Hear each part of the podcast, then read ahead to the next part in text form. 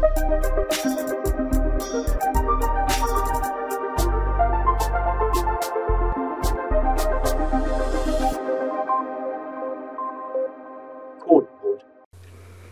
Hallo und herzlich willkommen bei Codebrot. Mein Name ist Lars und heute möchte ich mit dir über Programmierung versus Softwareentwicklung sprechen.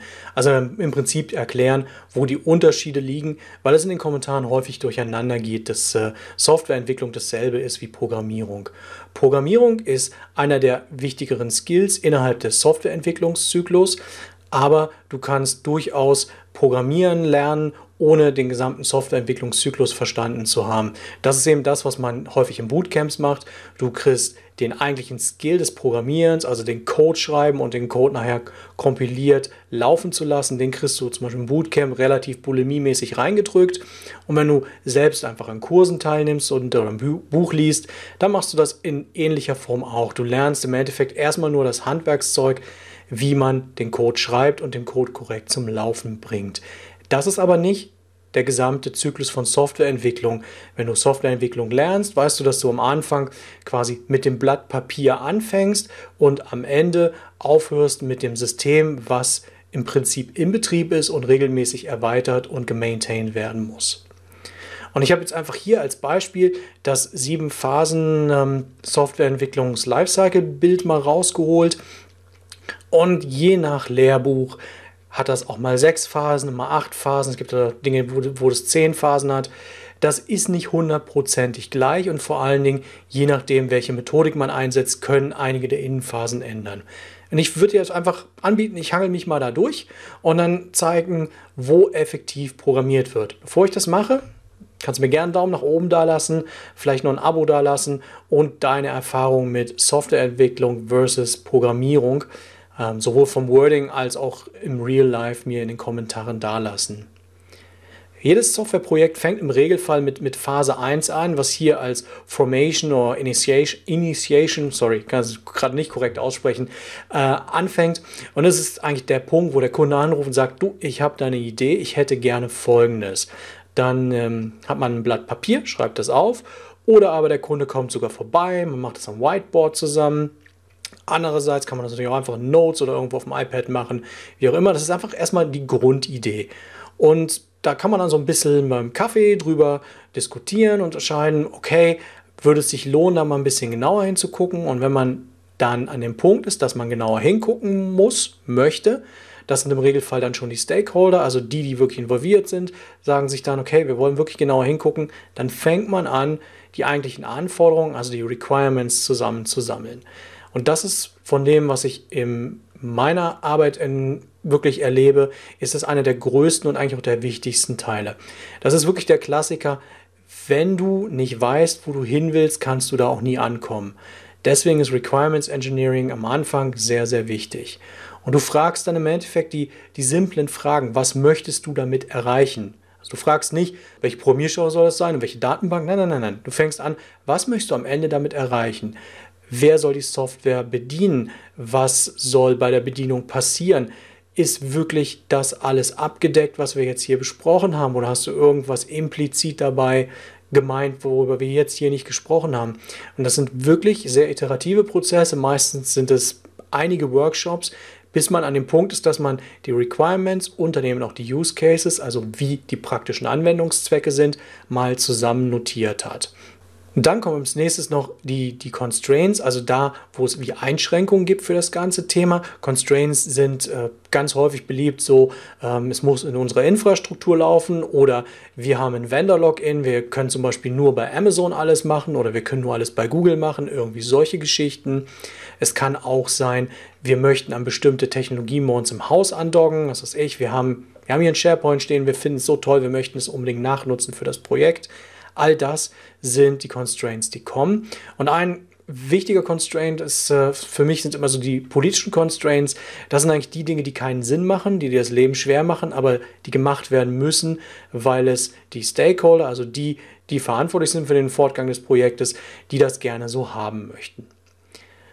Wenn du mit dem Ganzen dann fertig bist, dann hast du ein wunderbar großes Dokument, in dem die Use Cases aufgezeichnet sind, in dem jeder nachschlagen kann, was wir eigentlich wollen, dass man das also in zwei Monaten auch noch weiß und das nicht vergessen hat, in dem man auch aufschreibt, äh, wer alles involviert sind, ähm, wer alles involviert ist, was das Vokabular ist, was man nutzt und so weiter und so fort, ist ein Riesendokument, wird von allen abgenickt und dann beginnt man im Endeffekt mit der dritten Phase, ist die Designphase.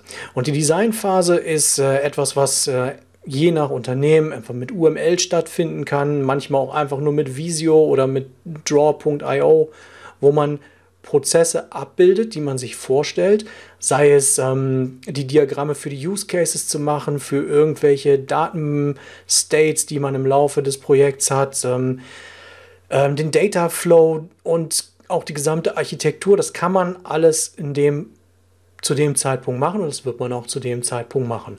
Und das heißt, auch da ist noch keine Programmierung involviert.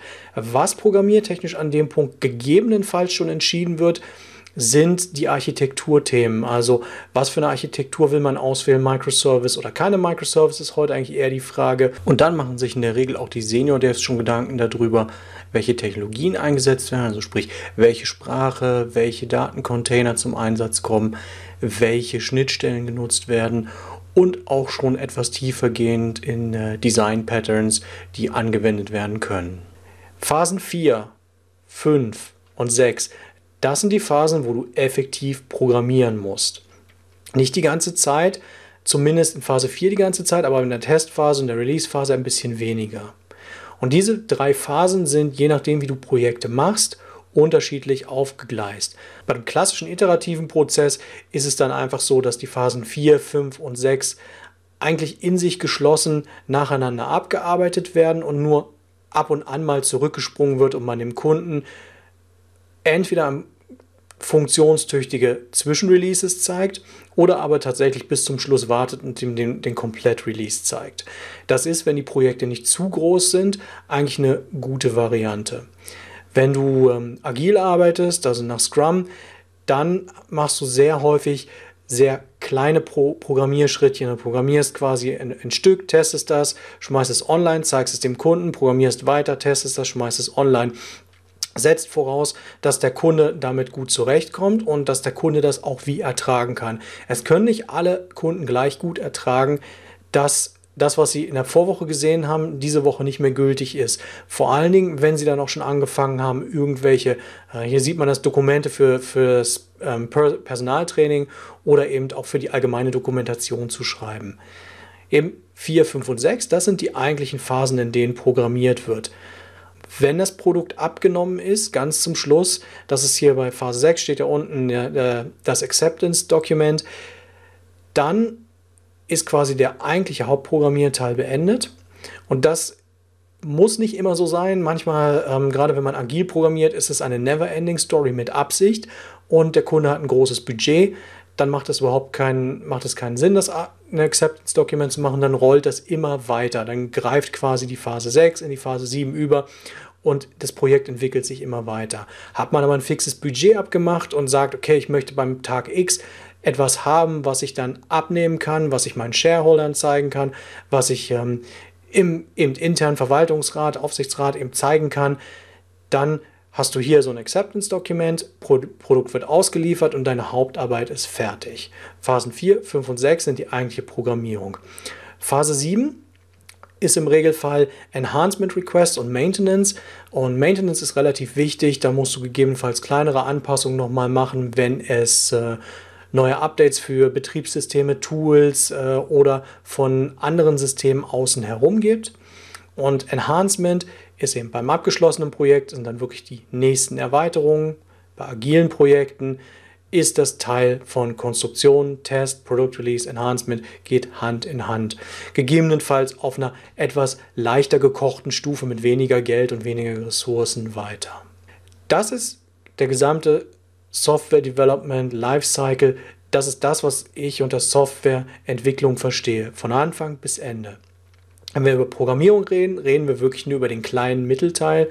Construct hier, also das eigentliche Programmieren und das Testen. Und selbst bei dem Product Release kann man sich darüber streiten, ob man da noch über Programmierung sprechen will. Das war jetzt quasi der Schnelldurchgang. Es tut mir ein bisschen leid, dass das so schnell ging.